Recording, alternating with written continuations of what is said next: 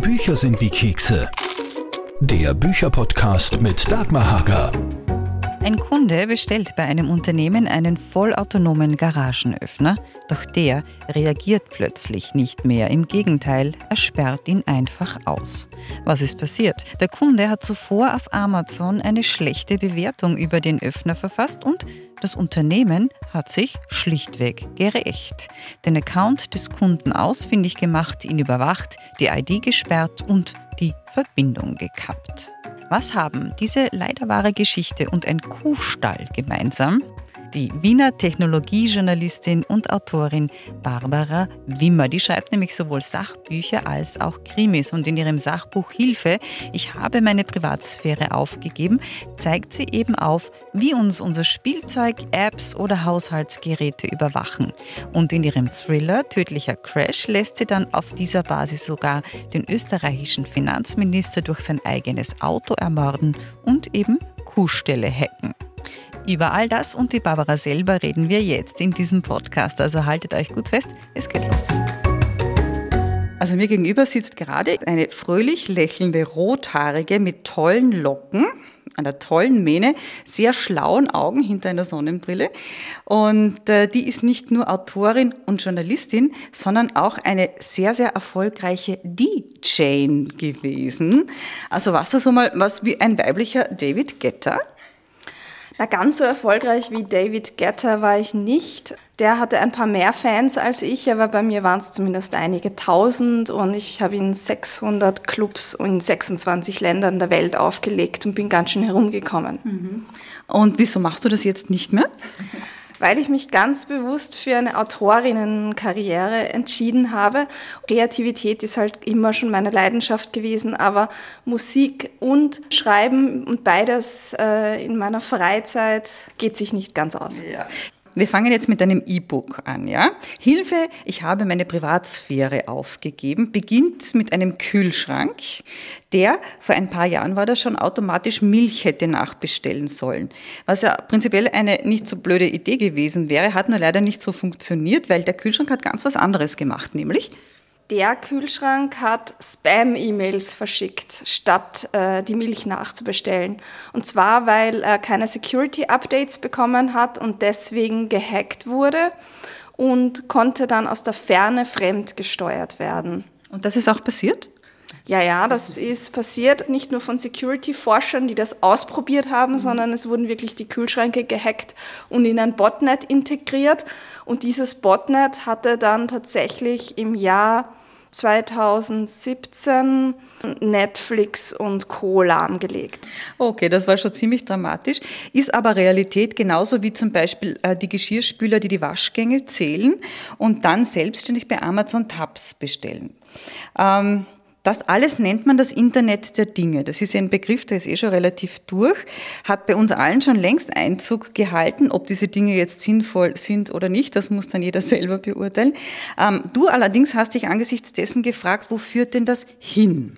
Ich habe ganz viele Beispiele gesammelt, die äh, Szenarien darstellen, die tatsächlich schon passiert sind. Also da ist nichts ausgedacht in diesem Buch, sondern es ist alles wahr im Gegensatz zu meinen Krimis. Mhm. Und eines dieser Beispiele ist eben eine Babycam, die hat sich selbstständig gemacht. Die war eigentlich dazu gedacht, im Kinderzimmer ähm, zu schauen, was das Baby tut, wenn es schläft. Und jedenfalls hat sich die Kamera allerdings dann, wie die Mutter das Baby gestillt hat, ständig zu ihr hergedreht und sie beim Stillen gefilmt. Mhm.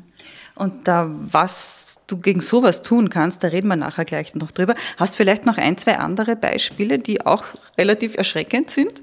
Vernetztes Spielzeug, zum Beispiel eine Puppe, die können sprechen mit dem Kind und die kann zum Beispiel auch jemand aus der Ferne manipulieren und dem Kind zum Beispiel befehlen, die Tür zu öffnen und das Kind geht dann halt hin und macht die Tür auf und dann kommt halt der Fremde rein und da mhm. können auch gruselige Dinge passieren. Du hast aber dieses Buch nicht geschrieben, um uns Angst zu machen, sondern eben um aufzuzeigen, was schon alles Realität ist und was wir alle tun können, um dem nicht hilflos ausgeliefert zu sein, oder? Ja, natürlich. Also es geht mir nicht darum, möglichst viel Angst zu schüren und, zu sagen, neue Technologien sind alle schlecht, sondern mir geht es darum zu zeigen, was alles passieren kann, wenn wir uns nicht damit als Gesellschaft befassen was denn passieren kann, was die Folgen sind, weil die gehen uns ja schließlich alle an, das kann uns alle betreffen. Und genau ähm, da können wir Einzelne was tun, aber es ist auch die Politik gefordert. Was denn wir tun können, beziehungsweise die Politik tun könnte, das schauen wir uns ein bisschen später in dem Podcast noch an. Beginnen wir mit diesem, dieser Geschichte mit diesem Garagenöffner. Was hast du denn daraus für Lehren und Schlüsse gezogen? Was war das für dich Interessante daran? Ich persönlich habe Gott sei Dank keine Garage, aber äh, es ist natürlich schon schlimm daran ähm, zu sehen, was für Auswirkungen das haben kann, wenn wir uns zum Beispiel nur über etwas beschweren. Also da hat sich halt jemand online beschwert darüber, dass er mit dem Produkt nicht zufrieden ist. Mhm und konnte dann daraufhin sein Tor nicht mehr öffnen. Und das ist halt natürlich, zeigt natürlich, was das für Auswirkungen haben kann. Genauso schlimm ist es aber zum Beispiel, wenn man dann sein Fahrzeug nicht mehr aufkriegt mit dem elektronischen Schlüssel oder wenn man sein Handy verliert und das sperrt halt zufällig die Wohnung auch auf. Mhm. Dieses Startup, das das ja, der hat ja den wirklich dann äh, den nachverfolgt, den weiteren muss er den erst einmal finden, so und mit seiner ID und mit allem. Ähm, Gibt es das Startup noch oder ist das nicht eigentlich so, dass man sagt, das kann ja nicht sein, da muss man ja was tun? Ja, das gibt es noch, hat sich aber in Europa nicht durchgesetzt. Mhm, mhm, okay, da freuen wir uns, wenn man weiß, wie die agieren. Aber eigentlich schon äh, für mich erschreckend, äh, wie wieder gedacht wird und eigentlich auch skrupellos umgegangen wird. Und das ist das, ist das Gang und Gäbe, da war das wirklich ein Ausnahmefall. Also so dieser, dieses Beispiel war sicherlich ein Extremfall, mhm. sage ich jetzt mal. Ich habe noch ein Beispiel, das mir hängen geblieben ist, ist die Niederländerin Rilana Hamers. Was die gemacht hat, war, sie hat sich eine billige, relativ billige Überwachungskamera für einen Hundewelpen gekauft und plötzlich hat diese Kamera sie selber überwacht. Was war da los? Ja, also die Frau wurde dann tatsächlich von der Kamera überwacht und angesprochen und zwar auf Spanisch. Hola Señorita hat die Kamera gesagt, als sie sich zu ihr rübergedreht hat. Und die Frau war natürlich total schockiert und hat das Produkt dann auch zurückgebracht. Aber was war da los? Warum, was war mit der Kamera? Ist die gehackt worden, oder? Ja, ja, die Kamera ist selbstverständlich gehackt worden. Und zwar, weil sie nicht gesichert war mit einem extra Passwort, sondern es war das Standardpasswort eingestellt. Mhm. Das ähm, machen viele, wenn sie ein Gerät bekommen, dass sie einfach das eingestellt lassen, was da schon mhm. ist. Also nicht tun, wenn man sowas kauft. Das Passwort auf jeden Fall ändern, äh, was uns trotzdem nicht davor feit, trotzdem vielleicht ausspioniert zu werden. Das sollte einem schon bewusst sein, wenn man sich so ein Produkt kauft, oder? Ja, also was empfohlen wird, ist, bevor man sich einfach so eine Babycam oder eine Cam, eine Überwachungskamera für den Hundewelpen kauft, ist ähm, nachzuschauen im Internet auf, äh, bei den Rezensionen, was denn schon über diese Kameras bekannt ist. Vielleicht äh, die Produktinfos vom Hersteller lesen, ob der zum Beispiel sich selbst als sicher bezeichnet. Das garantiert zwar noch lange keine Sicherheit, aber ist zumindest ein Indiz dafür, dass er sich schon damit befasst hat, mit diesem Thema. Mhm weil ansonsten kann da alles Mögliche passieren. Wir wollen es natürlich nicht verteufeln, solche Geräte, aber du propagierst halt immer wieder sorgsamer Umgang. Genau, also auf jeden Fall das Wichtigste ist, dass man sich, vor man sowas anschafft, sorgfältig darüber informiert, was man sich denn da eigentlich mhm. anschafft. Mhm. Nur weil etwas eine Internetverbindung hat, ist es weder total toll noch totaler Schrott, sondern äh, man muss einfach schauen, was holt man sich da ins Haus. Kommen wir nochmal zurück, für, weil für mich das Erschreckendste war ja dieses Kinderspielzeug, das ja eigentlich auch spioniert und vernetzt ist. Erzähle uns einmal, wie denn das genau funktioniert oder was passiert oder was kann das sein mit solchem Spielzeug? Ich bin deswegen so genau aufs Kinderspielzeug eingegangen, weil es ja sehr viele Eltern betrifft und mhm. weil äh, immer mehr Spielzeug vernetzt wird und ähm, das wird dann halt so versteckt, ja, die Puppe kann sprechen, die Puppe kann in der Stimme der Eltern sprechen. Das ist natürlich zuerst mal toll, beziehungsweise viele Kinder wünschen sich das dann auch, wenn sie das niedliche Spielzeug sehen und, und sie es hören, dass das irgendwie da mit ihnen sprechen kann. Und ich habe mir so ein Einhorn, so ein Plüsch-Einhorn extra gekauft für einen großen Kongress, wo ich vor 4000 Leuten gesprochen habe zu diesem Thema und habe das Einhorn dann auf diesem Kongress hacken lassen, live. Und es hat nicht einmal fünf Minuten gedauert und hat schon einen ganz bösen, bösen Slogan drauf gehabt, dem kein Kind vorspielen würde. Okay, das heißt, das, das, das Einhorn hat dann plötzlich das gesprochen, was der Hacker wollte. Genau. Okay, was war das? Das war in dem Fall Destroy aus einem Film. Okay. In ganz böser Stimme. Destroy!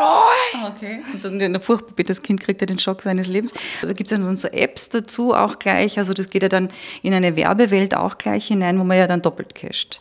Ja, genau. Also die Unternehmen vermarkten dann nicht nur das Spielzeug, sondern dann gibt es eine App, mit der man diese Nachrichten aufnehmen kann. Und in dem Fall von dem Spielzeug namens Spiral Toy, der Hersteller ist mittlerweile nicht mehr existent. Das heißt, deswegen kann ich ihn auch nennen, mhm. weil er ähm, bankrott ist aufgrund diverser Security- und mhm. Privacy-Verfahren gegen diesen Hersteller. Und der hat halt tatsächlich auch eine App rausgebracht, wo es in der Kinderversion dann äh, äh, Porno-Werbung gegeben hat. Also was ja total absurd ist. Wenn man eine App ohne Werbung nutzen hätte wollen, hätte man nochmal extra dafür zahlen müssen. Mhm. Aber dann die Porno-Werbung ähm, in einer Kinder-App geht halt wirklich zu weit. Kommen wir auch nochmal zu dem Fall von der Frau in den USA, die hat mir schon die Babycam beim Stillen. Die ist also auch gehackt worden. Was hat die Kamera dann gemacht? Die Kamera hat sie aufgenommen, mhm. wie sie äh, gestillt hat. Aufgenommen, also und das ins Netz gestellt oder wie oder wo? Das hätte sie können, hat sie in dem Fall aber nicht gemacht. Das mhm. ist es ja. Man hat eine große Unbekannte als Gegenüber, von der man überhaupt nicht weiß, was diese Person mit diesen Bildern eigentlich macht. Das kann sein, ins Netz gestellt. Es ist einem Pärchen passiert, die von ihrem Smart TV Sex hatten, dass die mhm. im Netz gelandet sind auch aufgezeichnet worden. Es ist äh, eben die große Unbekannte, wer ist der Gegenüber, was hat er mit dem Material vor, will der das Wohnzimmer ausspionieren, damit er einbrechen kann, will der einfach nur stalken und die Frau beobachten, findet er sie hübsch, unter Anführungszeichen, man weiß es nicht. Mhm. Ist ja furchtbar, also ich stelle mir das schrecklich vor, das ist einer der intimsten Momente, dann ist die Kamera dabei und du weißt nicht, wer ist da draußen. Was hat die Dame dann gemacht? Ja, die hat das Produkt auch reklamiert und sich auf Facebook beschwert und so mhm. wurde der Fall dann halt medial bekannt. Mhm, okay. Und sonst ist da nicht irgendeine Strafe oder folgt, da folgt da dann nichts oder auch für den Hersteller ist da nichts passiert oder was, wie ist das weitergegangen? Na, in dem Fall nicht, aber rein theoretisch, wenn einem das passiert, kann man natürlich zur Datenschutzbehörde gehen und eine Beschwerde machen. Eine Meldung machen, ja. Genau. Und was tut die dann? Die untersucht das dann und schaut, wo sitzt der Hersteller, ist sie überhaupt dafür zuständig. Mhm. Das kann sich dann leider monatelang mhm. ziehen und im schlimmsten Fall kommt nichts dabei raus. Also wenn ihr da draußen, äh, wenn ihr euch jetzt denkt, so ein Gerät oder solche Geräte kommen mir so und so nie ins Haus, dann wird euch die Barbara gleich enttäuschen, denn ihr habt es wahrscheinlich sogar schon. Unser aller Leben ist ja in jedem Fall betroffen. Äh, du sagst da eine Zahl, also in Österreich zum Beispiel sind mehr Geräte miteinander vernetzt, als es Menschen gibt. Und in Deutschland ist das so, wird aber wahrscheinlich dann in Österreich auch sehr ähnlich sein, dass es bald sein könnte, dass auf jeden von uns, vom Baby bis zum Kreis, vier solcher Geräte kommen. Das ist realistisch. Ja, voll realistisch, weil es fängt ja mit dem Smartphone an, dann geht es mit Alexa weiter. Mhm. Dann kommt vielleicht der vernetzte Geschirrspüler noch dazu, wenn man seine Haushaltsgeräte updatet und so. schon sind es drei Geräte mhm. und wir sind noch im Jahr 2021. ja, da kommt noch viel mehr auf uns zu, was ja teilweise natürlich auch sehr reizvoll ist, aber das ist ja, wir wollen ja gerade diese, dieses Bewusstsein dafür schärfen, was denn dann auch alles sein kann. Und ein bisschen was können wir ja tun, das hast du jetzt schon gesagt, weil wir brauchen ja zum Beispiel auch nicht unbedingt die digitale Zahnbürste, die uns sagt, wo man schlampert, putzen, dabei aber Daten sammelt und das, was ja eigentlich wieder viel über unsere Lebensgewohnheiten aussagt. Das passiert ja auch. Genau, also es gibt ähm, elektrische Zahnbürsten, die genau aufzeichnen, wo eine Stelle äh, nicht so genau geputzt wird und zwar regelmäßig. Das ist ja eigentlich schon noch, kann man schon noch als praktisch mhm. einstufen. Mhm. Das Problem ist, wenn man dieses Produkt nutzt, kriegt man elendslange Datenschutzbestimmungen angezeigt, ähm, nicht auf der Zahnbürste, sondern auf der zugehörigen App. Mhm. Und man hat nur eine Wahl, wenn man diese, diese, dieses Produkt dann auch so nutzen möchte. Man muss dieser Datenschutzverordnung zustimmen. Mhm. Und da kommt man nicht drum herum und kaum einer liest das und jeder stimmt zu. Und schon werden diese Daten aber auch an das Unternehmen ähm, übermittelt und dieses Unternehmen kann dann zum Beispiel diese Daten nutzen, um das Produkt zu verbessern. Da denkt man sich auch noch, ja, darf es ruhig. Aber ähm, Werbeeinblendungen zu Karies oder wenn das dann an die Versicherungen weitergeleitet werden sollte, will man dann halt doch nicht. Das ist ja auch so ein riesengroßes Thema, das auch vorkommt, dass, äh, wie du sagst, Versicherungen mit diesen äh, Watches, mit den Smart Watches und den Biodaten, die dann weitergegeben wird, die größte Währung in Zukunft werden ja Daten sein, oder? Daten sind das neue Öl, mhm. hat man schon, hört man jetzt schon einige Jahre lang. Es geht den Firmen sehr oft einfach vor allem um diese Datensammlungen. Mhm. Und sie schauen halt über alle möglichen Wege, dass sie dazu kommen, um eben auch zum Beispiel gesteuerte Werbung oder gezielte Werbung zum Beispiel ausspielen zu können. Weil das ist ja, äh, wenn ich sage, ich treffe eine Zielgruppe zu 100 Prozent, dann ist ja genau das, das was sie eigentlich wollen. Kommen wir nochmal trotzdem kurz zu diesem vernetzten Spielzeug. Du hast schon vieles gesagt, aber ich möchte es trotzdem noch einmal hinstellen. Was rätst du Eltern bei solchen, oder beim Spielzeugkauf generell?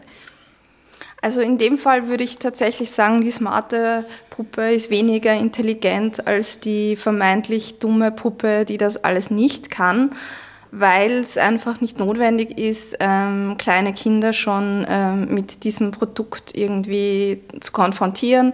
Das alte Spielzeug ist genauso toll und in dem Fall würde ich tatsächlich darauf verzichten, weil die Gefahren zu groß sind.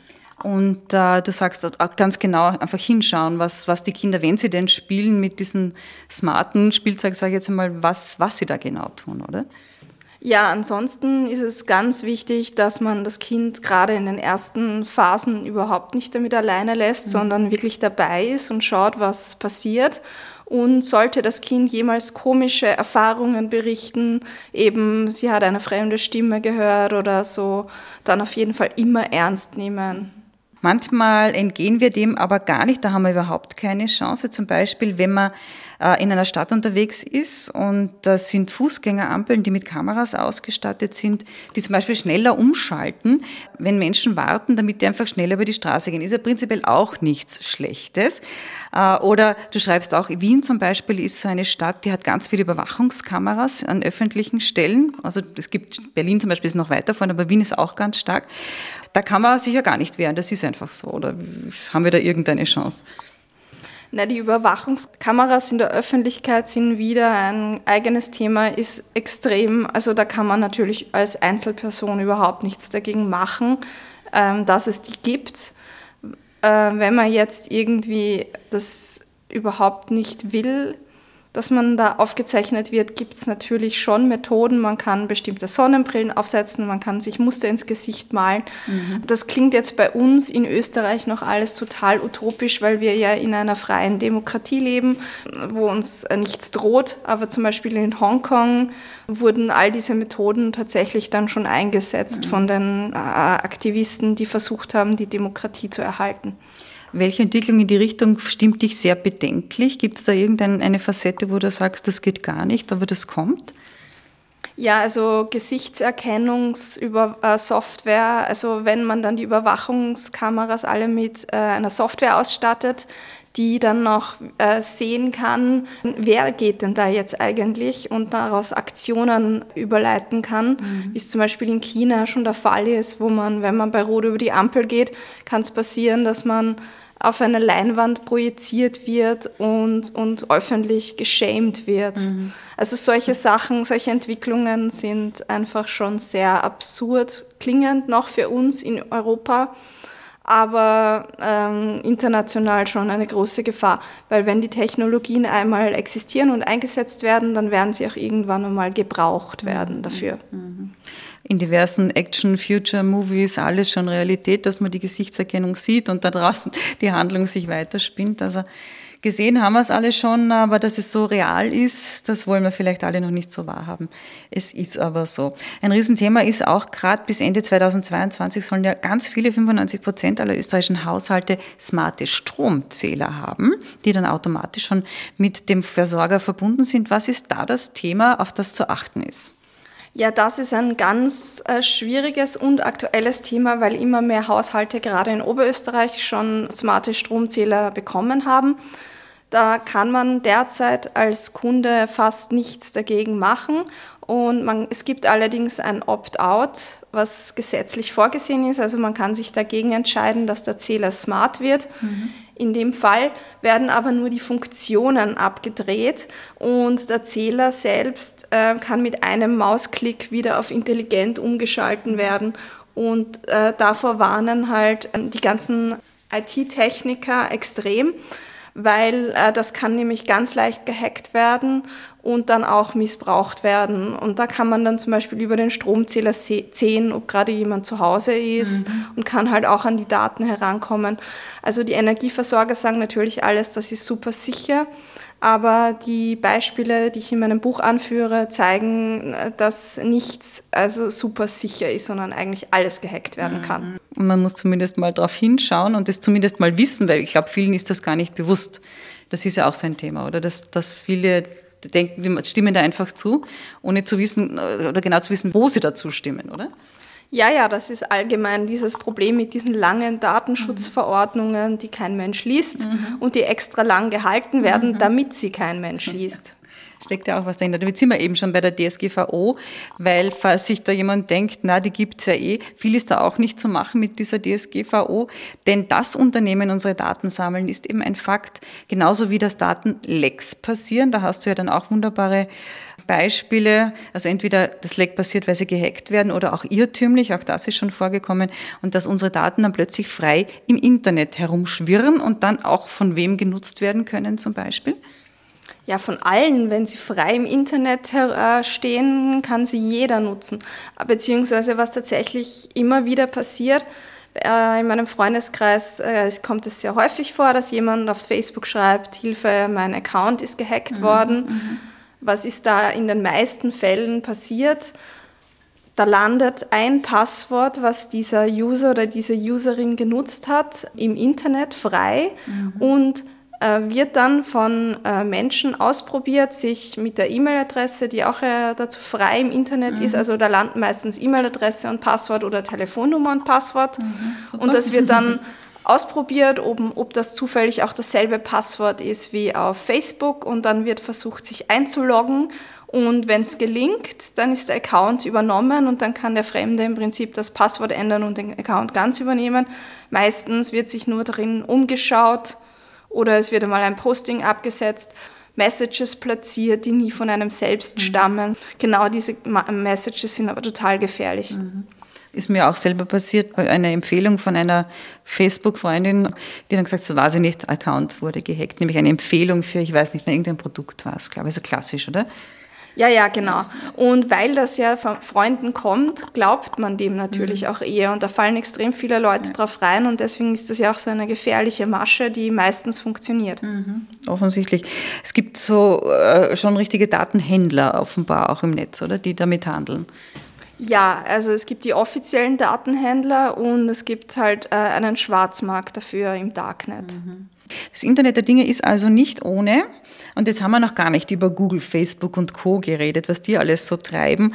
Über Cloud Computing, über Smart Homes, über staatliche Überwachung. Und äh, auch das Kapitel Gesundheits- und Fitnessdaten haben wir jetzt nur kurz angerissen, weil sollen Sie natürlich alles bei dir im Sachbuch nachlesen, wo das alles steht. Natürlich, also ähm, in Hilfe, ich habe meine Privatsphäre aufgegeben, gibt es jede Menge weitere Geschichten und Ratschläge, mhm. was denn der Einzelne tun kann, weil es geht mir eben, wie gesagt, in dem Buch nicht darum, ihnen Angst zu machen, sondern vor allem darum, äh, Tipps zu geben und sich bewusst zu werden, was alles passieren kann. Was sind so die Top drei Dinge, die wir auf jeden Fall tun können? Das Standardpasswort, was mitgeliefert wird, bei jedem Produkt ändern. Und ähm, das Zweite, was man tun kann, ist überhaupt nie dasselbe Passwort benutzen. Im Zweifelsfall lieber auf einen Zettel aufschreiben. Es heißt immer, ja, nicht aufschreiben, ja, nicht aufschreiben. Das stimmt so nicht. Man darf es schon auf einen Zettel aufschreiben, wenn der nicht gerade auf den Computer raufgeklebt ist. Mhm. Und der dritte Tipp ist, ähm, aufmerksam die Produktinfos lesen, bevor man etwas kauft und sich eben informieren über dieses Produkt. Mhm. Ganz kurz noch zu den Passwörtern, weil da finde ich, du hast einen sehr netten Tipp drin, wie man ein sehr sicheres Passwort generiert und der lautet? Ähm, man kann einen Satz bilden und sich den dann merken. Der kann ruhig ein bisschen länger sein und dann einzelne Buchstaben mit Zahlen austauschen. Machen wir dann ein, ein praktisches Beispiel. Dagmar, der Podcast ist toll. Das sind dann, könnte man die Anfangsbuchstaben nehmen, nämlich Dagmar, also D, D, P, der Podcast ist toll, also IT, DDP IT. Und dann könnte man das I zum Beispiel mit einem Rufzeichen machen. Das wäre dann für einen Algorithmus schon schwer zu knacken. Und je länger, desto besser. Genau, also wie du selbst gerade gesagt hast, man nimmt dann die Anfangsbuchstaben und tauscht dann noch ähm, ein oder zwei Satzzeichen aus. Und dann hat man aber eine Brücke im Kopf, die man sich merken mhm, kann. Mhm. Ja, sehr leicht eigentlich, weil für einen bedeutet der Satz vielleicht etwas und ein Algorithmus hat keine Ahnung, was dahinter steckt. Oder dauert einem, das ist ja, je länger das Passwort ist, desto länger braucht es ja auch zu knacken. Das heißt auch, glaube ich, ein sechsstelliges braucht 24 Minuten und äh, je länger, desto länger, oder? Ja, äh, sogar kürzer braucht das dann. Mhm, also. Ein langes Passwort, immer gut, gell? So, und jetzt gegen Schluss dieses Podcasts möchte man natürlich auch noch deinen Thriller ansprechen, nämlich Tödlicher Crash. Was passiert in dem Buch? Ja, der Finanzminister der Republik Österreich äh, stirbt in einem selbstfahrenden Auto. Er ist unterwegs an äh, den Attersee, wo sein Bruder lebt. Und ähm, die Journalistin Stefanie Laudern ist eine Investigativjournalistin aus Wien. Die kommt als erste drauf, dass das möglicherweise kein Unfall war, mhm. sondern ein Hackerangriff. Mhm. Und sie wird allerdings dann aufgrund von äh, Indizien, die darauf hindeuten, dass sie da involviert gewesen sein könnte, selbst stark belastet und verdächtigt. Und was ist da los mit diesem voll vernetzten Kuhstall? Konkret ist in dem Buch beschrieben, wie eine Melkanlage gehackt wird, auch äh, mit Überwachungskamera. Und das wird live in der ZIP 2 übertragen. Also super spannend. Vor allem hast du sicher aus deinem breiten Wissen geschöpft, äh, das du ja hast. Das hast du uns ja gerade bewiesen im Podcast. Wir freuen uns auf jeden Fall schon sehr drauf. Und vor allem der nächste Teil ist ja auch schon in Arbeit. Genau. In einem Jahr im Herbst können Sie dann Teil 2 lesen. Buchautorin und Technologiejournalistin Barbara Wimmer war zu Gast in diesem Podcast mit ihren Büchern Hilfe, ich habe meine Privatsphäre aufgegeben und Tödlicher Crash. Der Thriller stammt aus dem Gemeiner Verlag. Im nächsten Podcast hörte dann Nummer 1 Bestsellerautor Andreas Gruber mit seinem neuen Thriller Todesschmerz. Das ist dann schon Martin S. Snyder und Sabine Nemetz Nummer 6. Ich bin die Dagmar und ich freue mich, wenn ihr den Podcast liked, teilt und kommentiert. Bis zum nächsten Mal. Bücher sind wie Kekse. Der Bücherpodcast mit Dagmar Hager.